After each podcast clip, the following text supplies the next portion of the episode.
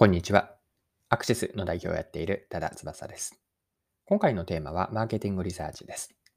この内容からわかることなんですが、人間に代わってアンケート回答するデジタルクローンという話があったので、このデジタルクローンについて取り上げて掘り下げていきたいと思っています。で、これはですね、マーケティングリサーチのパラダイムシフトになるんじゃないかなと思ったので、デジタルクローンに期待したいこと、そして今後の課題について掘り下げて共有ができればと思っています。それでは最後までぜひお付き合いください。よろしくお願いします。はい。今回ご紹介したいのがアンケート回答をするデジタルクローンなんですが、この話を知ったのはビデオリサーチのニュースリリースからでした。リリースは2021年の11月の18日に出ています。ビデオリサーチとオルツが共同でデジタルクローンアンケートシステムの実証実験を行いました。第1弾の成果としてアンケートモニターこれは実際の人間の調査回答者にあたりますが、アンケートモニターを再現したデジタルクローンの生成に成功したとのことです。デジタルクローンというのは仮想の調査回答者です。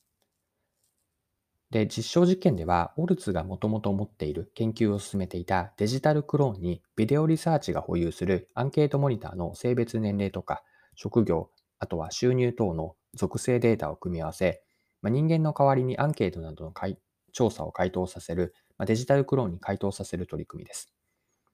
例えばのその活用イメージでニュースリリースで書かれていたのは、企画段階でのテレビ番組視聴者の評価予測であったり、これまで調査をすることが難しかった詳細なターゲットに対するテレビ番組の評価把握と、こんなことがリリースではイメージとして書かれていました。デジタルクローンとは何かを考えると、私は例えるなら少し古いんですが、アニメのパーマに出てくるコピーロボットだと見ました。人に代わってデジタルクローンがアンケートなどの調査に回答をします。で、本人と同じようにクローンが考えや意見、感じ方を答えるわけです。デジタルクローンによる調査回答が実際のマーケティングリサーチ案件で採用されるようになれば、これはマーケティングリサーチのパラダイムシフトと言っていい進化なんですね。で直近でのマーケティングリサーチで起こった大きなパラダイムシフトというのは、インターネットを使ったアンケート調査です。まあ、今ではネット調査というのは当たり前なんですが、それ以前というのはもっとアナログな方法で、まあ、郵送調査であったり、調査員が自宅に訪問する訪問調査、または電話を使ったり、街頭でのアンケート調査という方法が主流でした。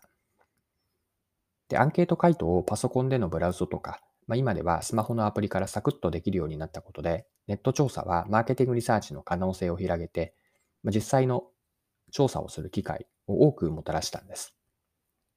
で、これが直近で起こったパラダイムシフト、マーケティングリサーチのパラダイムシフト、ネット調査なんですが、デジタルクローンによるアンケート回答というのは、このネット調査に匹敵するくらいのパラダイムシフトになるのではなと、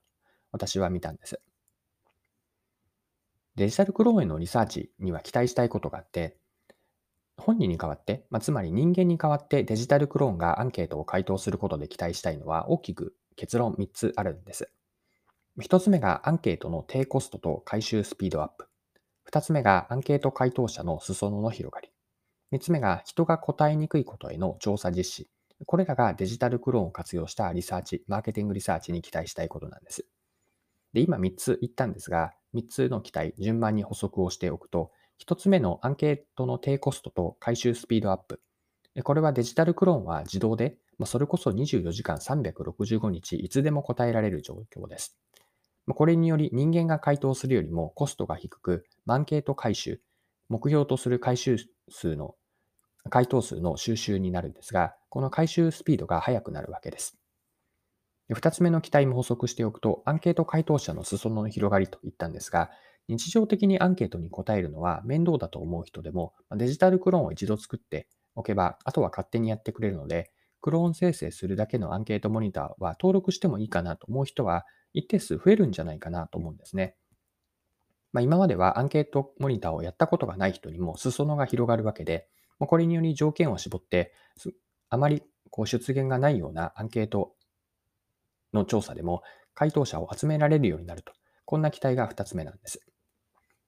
で、3つ目の期待が人が答えにくいことへの調査実施なんですが、これはプライベートの話で他人にあまり言いたくない、話したくない調査もデジタルクローンであれば、まあ、本人に代わって答えてくれるということが期待できるんじゃないかなと思っていて、ま、これによって今までは、うんと、聞きにくかったテーマ、例えばコンプレックス系、悩み系とか、えっと、人間関係の話であったり、うんと、あとは健康などの悩みとか、うんとお金の借金とかですかね。まあ、こういった調査も可能になるのではないかなと思っています。はい、では最後にですね、一方の課題は何があるのかと。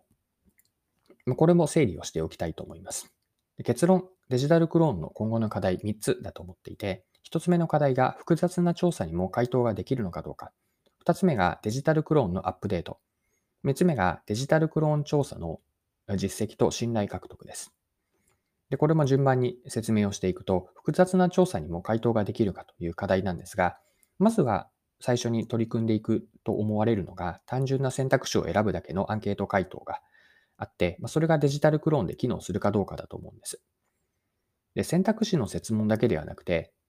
アンケート式での記述式の自由回答とか、さらにはアンケート以外のインタビュー調査のような、ま会話とかチャット形式、まこのいった調査にもデジタルクローンが機能するかというのが課題です。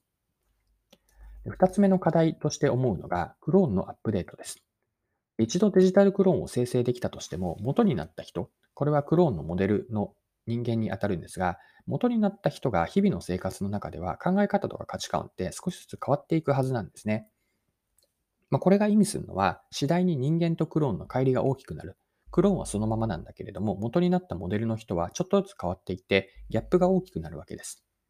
まあ、そうすると人のアンケート回答とクローンによる回答では同じにならない、間違った答えになってしまうことになるので、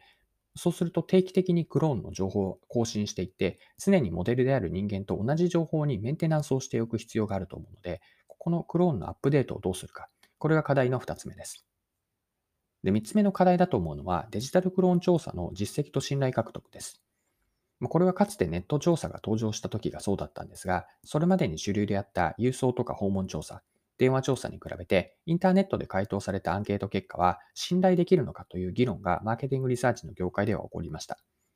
これと同じようにデジタルクローンによるアンケート回答結果にも信頼に足りうるものなのか、こうした議論は生まれるはずで、これはいわば鶏と卵の関係ではあります。ネット調査は従来のアナログな方法よりも低コストで早いというビジネスメリットがあって、次第にネット調査が増えていって、今ではネット調査が信頼できるかどうかというのは過去の議論になりました。で、デジタルクローンの調査も結局のところはネット調査から考えたときに実績を積み重ねていくしかないんですよね。技術的にデジタルクローン調査ができるようになったとしても、広くマーケティング業界とか世の中に普及していくのかどうか、これは注目をしておきたいです。はい。今回も貴重なお時間を使って最後までお付き合いいただきありがとうございました。これからも配信は続けていくので、次回の配信でまたお会いしましょう。それでは今日も素敵な一日にしていきましょう。